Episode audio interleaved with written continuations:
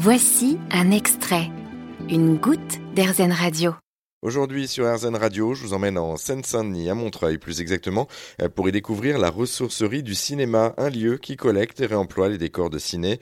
Euh, Jean-Roch Bonin est un ancien chef décorateur, il connaît bien le milieu et ce dernier est vraiment emballé par l'idée de réemployer les décors plutôt que de les jeter. Ils sont très emballés par l'idée, il y a une vraie, il y a une vraie volonté, une démarche euh, dans la mentalité en fait d'essayer de changer les choses. Maintenant, c'est comme partout quoi, il y a des contraintes économiques, il y a des contraintes de temps, il y a des contraintes à la fabrication, au démontage et tout ça. Donc c'est très compliqué à mettre en pratique. Donc euh, la théorie, on l'a. C'est un peu comme partout. Il y a beaucoup de gens qui, euh, en théorie, euh, ont les idées de faire les choses. Maintenant, les mettre en pratique, c'est un autre cap. Nous, on intervient là-dessus pour faire la pédagogie. Ce que disait Karine au niveau des feuilles décor, par exemple, on, on essaye de sensibiliser les constructeurs à essayer d'être dans des standards, des formats standards pour que ce soit plus facile au réemploi. Donc oui, il y a toute une pédagogie qu'on veut développer là-dessus avec des formations qui devraient venir par la suite pour sensibiliser les équipes, euh, les équipes de construction, de décorateurs, à travailler autrement. On, travaille avec les écoles aussi, on travaille avec les écoles de cinéma, avec euh, différents euh, acteurs du cinéma et les professionnels du cinéma, vu que la ressourcerie est quand même née à l'origine de, cette volonté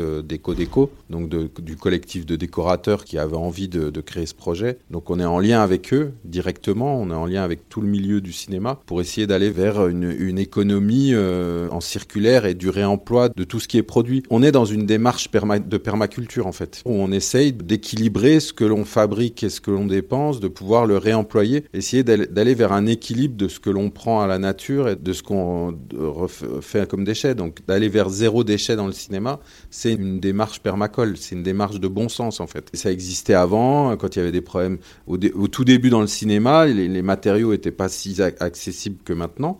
Le bois avait une certaine valeur, on ne faisait pas des contreplaqués des matériaux euh, en grosse quantité comme ça se fait maintenant. Et donc, les, châssis décors, il les réemployait. Il y avait des, s'appelait des feuilles répertoires.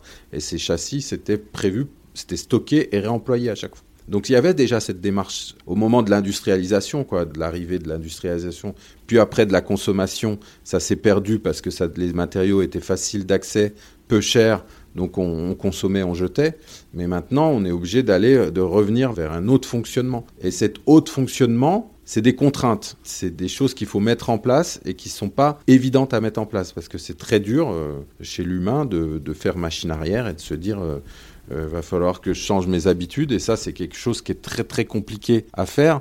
Donc nous notre démarche c'est aussi d'amener les outils qui soit facile d'accès. La jeune génération est plus sensible et, a envie de, faire les choses. Mais une fois qu'on se retrouve dans une contrainte de production, avec des fonds, avec du temps, avec des contraintes d'argent, au bout d'un moment, euh, jeune génération ou ancienne génération, ils se plient à, cette contrainte. Donc c'est vraiment créer des outils qui soient faciles d'accès et faciles à, utiliser. Pour ça, par exemple, toutes les feuilles décor qu'on récupère, dans un premier temps, c'est de créer des standards, des feuilles euh, qui sont standardisées pour que dans les décors, les intègrent. Mais c'est vrai que si on est sur des feuilles décor euh, trop hétérocliques, avec des formats trop différents, ils vont arriver devant et, ils vont dire OK, et puis ça va faire une machine arrière. Parce que d'un seul coup, il y a trop à faire. C'est trop compliqué à retravailler, à transformer. Euh. voilà, donc faut simplifier les process. Et ça, faut le faire localement, faut le faire avec les autres associations, faut le faire. On est vraiment dans une démarche euh, éco-circulaire locale.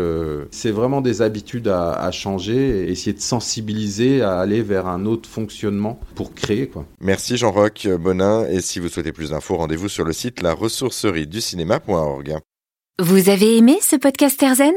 Vous allez adorer Erzen Radio en direct. Pour nous écouter, téléchargez l'appli Erzen ou rendez-vous sur erzen.fr.